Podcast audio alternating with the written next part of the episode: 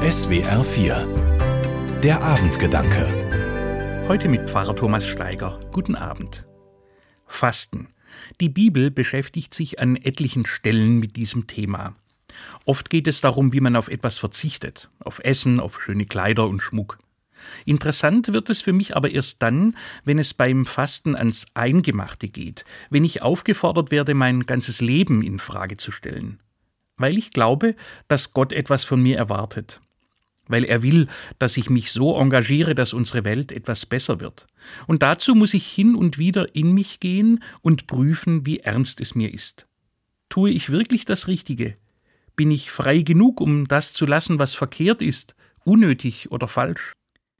In diesem Sinn verstehe ich die Stelle im alttestamentlichen Buch Joel, wo es heißt, Zerreißt eure Herzen, nicht eure Kleider. Der Prophet sagt hier ausdrücklich, dass das äußere Zeichen allein nicht genügt. Seine Kleider zu zerreißen war in der jüdischen Tradition Ausdruck dafür, dass jemand verzweifelt ist, sich gedemütigt fühlt oder eine tiefe Trauer in sich spürt.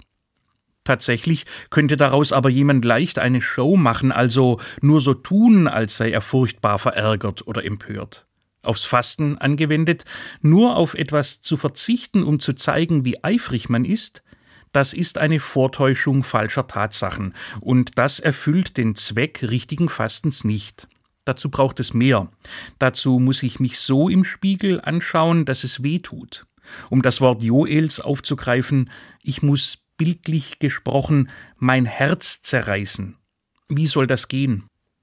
Im Herzen sitzen meine Gefühle. Wenn ich mein Herz zerreiße, dann hat es keinen Schutz mehr, sondern liegt offen vor mir. Ich kann alles sehen, was drin ist. Soweit als möglich mache ich mir dann nichts mehr vor. Ich weiß, wovor ich am meisten Angst habe. Ich weiß, was für mich das größte Glück in meinem Leben ist.